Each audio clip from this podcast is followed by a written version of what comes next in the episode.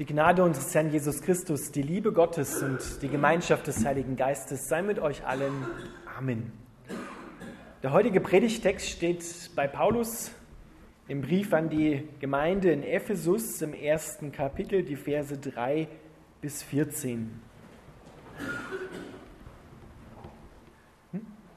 Was, geht nicht? Hebräer. Okay. Wir loben Gott, den Vater von Jesus Christus, unserem Herrn, der uns durch Christus mit dem geistlichen Segen in der himmlischen Welt reich beschenkt hat. Aus Liebe hat Gott uns schon vor Erschaffung der Welt in Christus dazu bestimmt, vor ihm heilig zu sein und befreit von Schuld. Von Anfang an war es sein unveränderlicher Plan, uns durch Jesus Christus als seine Kinder aufzunehmen, und an diesem Beschluss hatte er viel Freude. Deshalb loben wir Gott für die herrliche Gnade, mit der er uns durch den geliebten Sohn so reich beschenkt hat. Seine Gnade ist so groß, dass er unsere Freiheit mit dem Blut seines Sohnes erkauft hat, sodass uns unsere Sünden vergeben sind.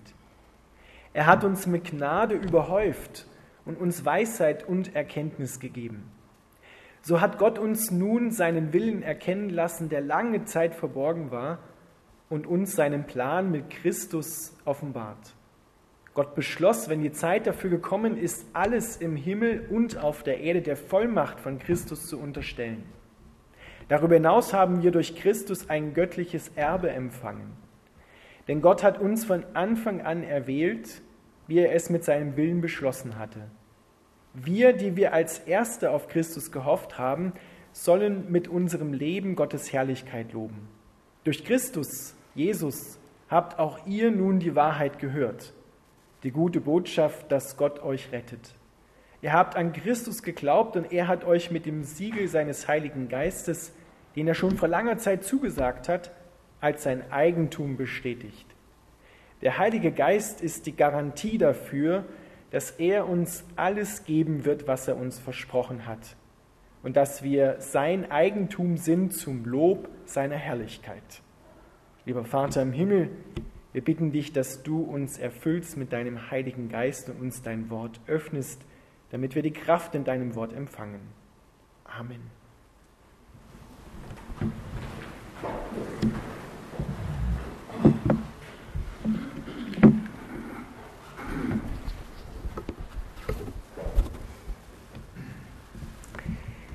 Ihr Lieben, wir feiern heute den Sonntag der Dreieinigkeit Gottes. Drei Personen in einer Person.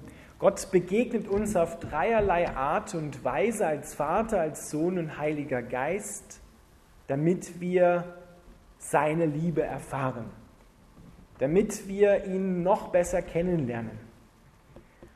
Und auch unser Predigtext lässt sich in schöne drei Teile teilen. Und zwar sagt der Apostel Paulus, am Anfang lässt er uns einen Blick hineinnehmen in das Vaterherz Gottes, wie Gott vor Anbeginn der Zeit alles beschlossen hatte, wie er vor Anbeginn der Zeit geplant hat, dass wir seine Kinder werden dürfen und wie er uns liebt. Aber Gott wusste schon, dass wir Menschen Nein sagen werden zu seiner Liebe und deshalb hat er auch schon vor Anbeginn der Zeit geplant, dass Jesus Christus kommen wird, um uns zu retten. Das ist der zweite Teil. Und der dritte Teil, der handelt davon, wie Gott im Heiligen Geist diese Liebe, die er vor Anbeginn der Welt geplant hat, in dein Herz bringen wird. Das ist der dritte Teil. Fangen wir mit dem ersten Teil an. Hier hören wir, was für eine Freude Gott hatte, als er dich und die Welt und die Menschen geplant hat. Er hatte solch eine Vorfreude darauf, dass er schon vor Anbeginn der Welt gesagt hat, ich will, dass die Menschen meine Kinder werden. Wenn ich sie schaffe, dann will ich mit ihnen ganz nah zusammen sein.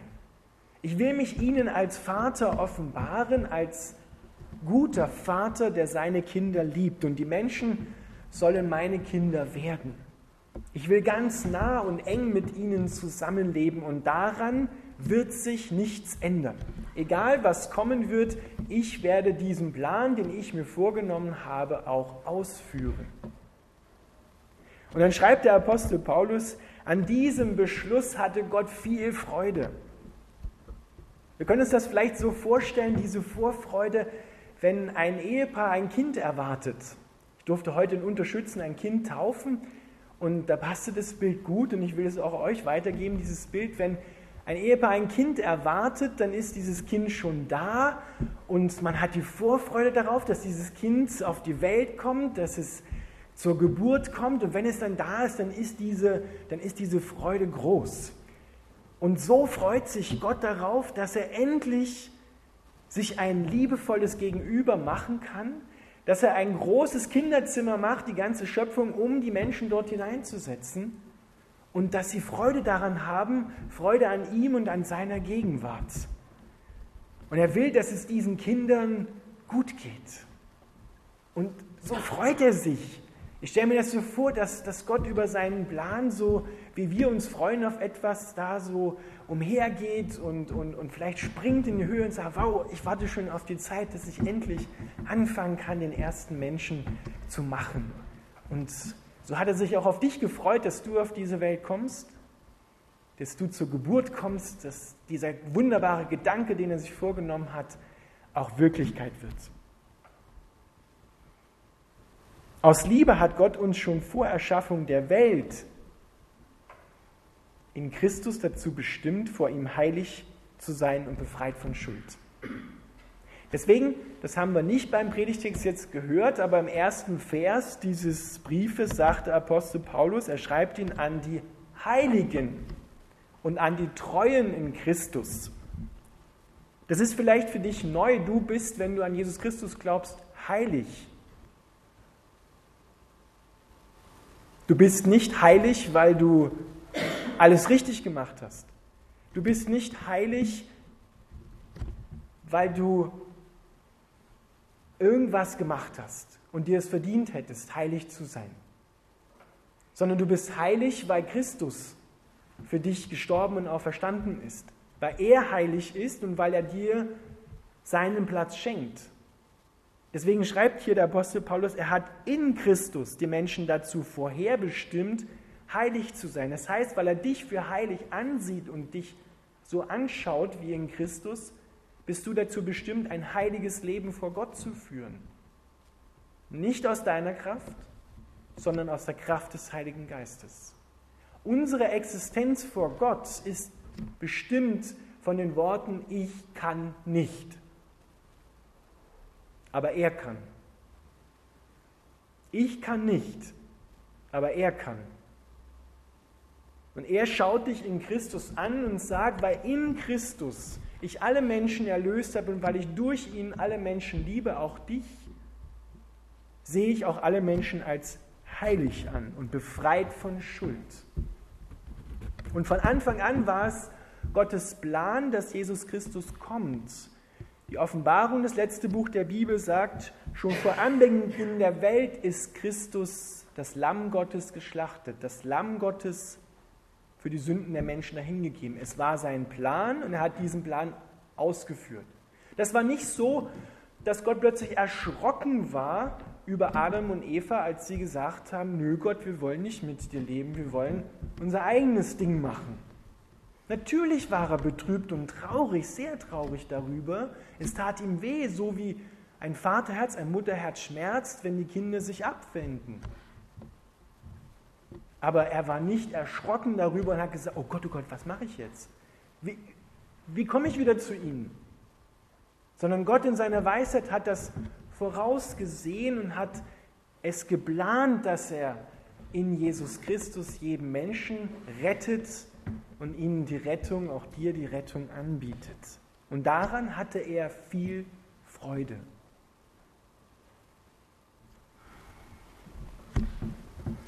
Das steht als erstes. Es ist nicht die Rede von unserer Schuld als erstes. Weil viele Menschen empfinden das so, dass die Kirche oder die Bibel immer, du bist schuldig, du musst dich umkehren, du musst dich ändern, streng dich mehr an. So kommt das bei vielen Menschen an. Aber hier steht als erstes die Freude Gottes an deinem Dasein. Die Freude Gottes an der Gemeinschaft mit dir. Und über diese Freude hat er gesagt, ich werde dafür sorgen, dass diese Freude niemals aufhört. Dass du auf diesen Weg kommst. Aber weil Gott ein Gegenüber gewollt hat, das aus Liebe antwortet, hat er ihnen auch uns einen freien Willen gegeben. Du kannst also Ja sagen, du kannst aber auch Nein zu Gott sagen. Am Ende des ersten Teils ist es ganz schön, da steht hier, deshalb loben wir Gott für die herrliche Gnade, mit der er uns durch den geliebten Sohn so reich beschenkt hat. Am Anfang steht das Lob Gottes, wir loben Gott. Am Ende des ersten Teils steht, das Lob Gottes. Und jetzt beim dritten Teil steht wieder im Vers 12 von 7 bis 12. Da steht am Ende, wir, die wir als Erste, damit meinte die Juden, auf Christus gehofft haben, sollen mit unserem Leben Gottes Herrlichkeit loben. Was ist das Ziel deines Lebens? Was ist deine Bestimmung? Gott zu loben. Du sollst ein Lobpreis Gottes sein, mit deiner ganzen Existenz, mit dem, wie du lebst, mit dem, wie Gott dich schön gemacht hat, sollst du ein Lobpreis Gottes sein. Daran hat der Vater Freude, wenn Menschen das erkennen, dass er der Ursprung und der Geber aller guten Gaben ist. Und auch im letzten Teil steht dann zum Lob seiner Herrlichkeit. Der Abschluss unseres Predigtextes. Es geht immer um das Lob Gottes. Alles, was Gott macht, dient letztendlich dazu, dass Menschen Gott loben. Aber du kannst Gott nur loben, wenn du weißt, welche Stellung du in Jesus Christus hast. Du kannst Gott nur loben, wenn du weißt, was er dir geschenkt hat, wie groß dieses Geschenk ist und was das alles beinhaltet. Deswegen schreibt er hier, er hat uns, da steht wortwörtlich, mit allem geistlichen Segen in den Himmeln, im Himmel gesegnet.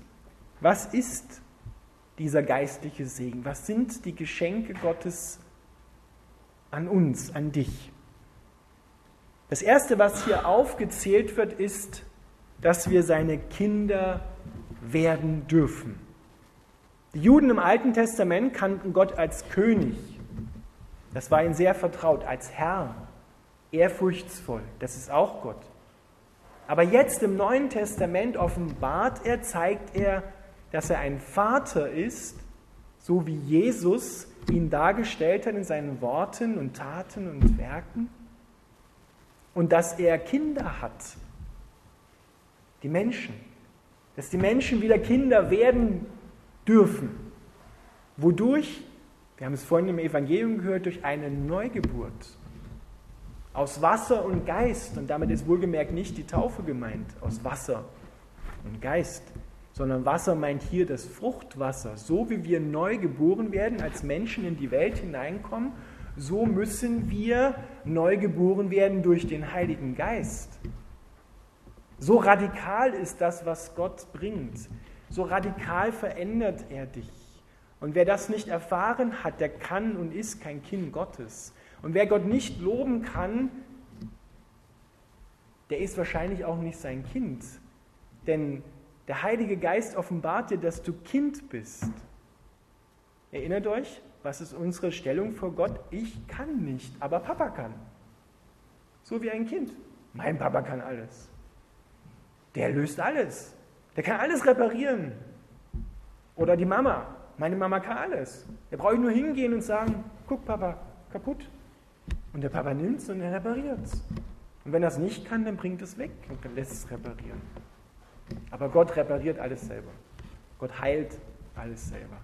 Ja, so, das ist die Haltung. Nicht, nicht irgendwie so am Boden langkriechen, ist es damit nicht gemeint, sondern ich kann nicht, aber er kann. Er kann. Und das drückt der Apostel Paulus hier aus. Wir dürfen seine Kinder sein. Das ist das erste Geschenk, was Gott dir macht, den Geist der Sohnschaft Du darfst wieder ein Kind sein. Du musst nicht mehr ein Waisenkind sein. Du hast einen Vater. Du musst nicht schauen, dass du alleine im Leben zurechtkommst, dass du dein Leben in den Griff bekommst und dich zusammenreißt, was eh nicht funktioniert. Das zweite Geschenk, was er uns macht, ist, dass er uns vollständige Vergebung unserer Schuld schenkt durch Jesus Christus. Wenn wir Christ werden, neu geboren werden, dann dürfen wir wissen, dass all unsere Schuld, so allgemein mal jetzt gesprochen, vergeben ist durch Jesus Christus. Das Johannesevangelium macht es ganz klar und sagt, wenn du Christ wirst, dann bist du frei von der ewigen Strafe, die dich erwartet hätte als ein Sünder weil Christus für dich bezahlt hat am Kreuz. Und jeder, der das glaubt und für sich gelten lässt und annimmt, der ist frei. Der ist nicht mehr getrennt von Gott, heißt das, sondern der hat wieder eine Beziehung zum Geber, zum Ursprung des Lebens. Er darf ewig leben. Damit endet deine Verantwortung als Sünder vor Gott. Die Verantwortung als Sünder vor Gott, das Resultat hätte geheißen, du musst dort hängen wo Jesus Christus gehangen ist, denn er hat stellvertretend deinen Platz eingenommen. Aber das heißt nicht, dass du jetzt verantwortungslos leben kannst, sondern wenn deine Verantwortung als Sünder, weil wir mitgestorben sind mit Christus, beendet ist, dann beginnt deine Verantwortung als Sohn Gottes, als Tochter Gottes vor Gott. Es beginnt eine Liebesbeziehung. Und in dieser Liebesbeziehung sagt uns dann der Heilige Geist, du pass auf, da ist etwas in deinem Leben drin, das beschränkt oder das bringt eine Sperre in Bezug auf deine Beziehung zum Vater. Deshalb nimm das Kreuz immer wieder in Anspruch, das Blut, was Jesus vergossen hat, die Sündenvergebung, damit deine Liebesbeziehung zum Vater nicht beeinträchtigt wird. Da geht es aber nicht mehr darum, dass du jemals getrennt werden könntest von Gott, in alle Ewigkeit verloren gehen könntest, sondern da geht es damit der Segen Gottes zu dir und von dir wieder zu ihm fließen kann, damit dieser Fluss nicht gestört wird. Darum geht es. Denn wir wollen ja auch, weil wir wissen, als Kinder unseren Eltern gegenüber haben wir auch dieses Gespür. Wenn da etwas zwischen uns steht, dann, dann, äh, dann passt es nicht. Dann merken wir, da ist jetzt plötzlich wie eine Wand dazwischen und die muss weg, die Wand. Und so dürfen wir als Kinder Gottes immer wieder zu ihm kommen und sagen, Papa, kaputt, ich kann nicht, aber du kannst. Ja, bitte ganz machen. Mich ganz machen. Und der Vater tut nichts lieber als das. Denn daran hat er viel Freude, steht ganz am Anfang unseres Predigtextes. Auch daran, dass Christus gestorben ist, das Endresultat, nicht, dass er gestorben ist, das tat ihm unendlich weh. Er musste ihn ja loslassen. Und es war nicht garantiert, dass Christus da ankommt am Kreuz. Er hätte auch unterwegs abbiegen können. Er hätte auch dem Teufel sagen können, jawohl, ich bete dich an. Das war das Risiko Gottes, was er eingegangen ist für dich. Das ist das zweite große Geschenk. Und das dritte große Geschenk ist der Heilige Geist, der all das, was Christus am Kreuz für dich getan hat, den Geist der Kindschaft, den Geist der Sohnschaft, so wird er ja auch genannt, das in dein Leben transportiert. Das ist Gott in dir, in deinem Alltag. Dort, hier drin will er wohnen. Das ist sein neuer Tempel. Er sitzt nicht in Jerusalem da im Tempel, den es eh nicht mehr gibt, aber nicht hinter Kirchengebäuden, sondern er will bei seinen Menschen sein. Das wollte er immer von Anfang an. Er will mit dir alles teilen deinen Alltag, deine Traurigkeiten, deine Freuden, deine Sorgen wegräumen. Er will einfach für dich da sein. So wie ein guter Vater das für seine Kinder tut und eine gute Mutter. Und dann sagt Paulus, der Heilige Geist ist sozusagen die Anzahlung auf das ewige Leben mit Gott. Der Heilige Geist macht dir gewiss, dass all das, was Gott in der Bibel verheißen hat, auch ausführen wird. Er wird nicht am Ende sagen, tut mir leid, 85 Prozent habe ich hingekriegt, die restlichen Prozent, tut mir leid, kann ich nicht. Das wird bei Gott nicht passieren. Denn Gott macht keine Fehler und das, was er sich vorgenommen hat, das führt er auch aus.